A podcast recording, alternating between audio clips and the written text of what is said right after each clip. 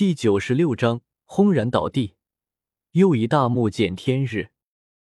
各种传说和版本造就了阁老墓的神秘，也勾引了盗墓者蠢蠢欲动的心。但是阁老墓就像山间的瀑布，只闻其声，不见其形。惦记是最疯狂的事情。这次我们村的盗墓队信誓旦旦，认为我家地里的墓就是阁老的墓，所以大家格外用心。不久就挖掘到了石头，石头光滑整洁，一块都很大，缝隙里是铁水浇灌。做工非常细致，可见不是一般人家。大家很兴奋，兴奋之余也犯了愁，因为这石头纹丝不动。松林说：“等下，我看看方位，硬来不行，要找到木门才行。”说完，来到地面，松林背着手，嘴里念念有词，一会看天上，一会看地上，踱步很久，沿着他认为的墓的周围，最后他认为。挖错了地方，应该从南面挖掘。松林踱步的时候，我问亮亮：“松林嘴里在念叨什么？”亮亮说：“不知道，我也问过。”松林不说，据说是许仙教给他的一套风水秘籍，可以测定方位，可以逢凶化吉。谁知道呢？亮亮说话的时候，眼睛盯着松林不放。这找木门，在盗墓队是个技术活。基本上是领头的人才会，其他人都是打酱油跟着的。领头人一般也不会告诉别人，除非是很亲近的，慢慢才会告知。我估计松林一方面得益于许仙，一方面得益于瘦猴。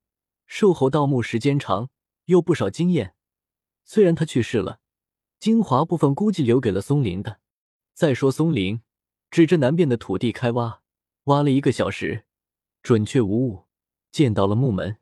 我问松林怎么不开始的时候就来这一套，还折腾的挖了两道，累都累死了。松林不作声，看着石头木门，和自己家门一样，有拱有形，还有许多铁坠子，很重，起码有上十斤，挂在木门的上面。松林拿钢棍使劲撬那威武的石门，撬不动，跟明和亮亮一起上。石门依然纹丝不动，他像一个史无前例的巨人。海胜没有进来，在地面朝着盗洞里张望。松林停止硬撬，放下钢棍，仔细认真、一丝不苟的看了看石门，研究了一会，说：“把门下面挖一挖。”亮亮就开始挖石门下面，直到把石门快悬空。松林左右观察了下石门，石门两边在齐整的边缘石下面。被凹槽引住，还有铁水浇灌，看起来十分结实。根明说：“这木修的真用心，莫非要用炸药？”松林说：“不到万不得已，不用炸药，慌什么呀？”松林又说：“我估计把下面挖开，石门可以掉下去，但是铁水又把石门封死了，这是好墓。”根明两眼闪闪道：“是阁老墓，里面有金头。”松林说：“我不知道，进去才知道是不是。反正是个大户人家，绝不是一般人家。”根明笑得像雪花一样说：“石头木嘛，我也知道是个大户人家，一般人哪里有钱来请石匠做这个细活？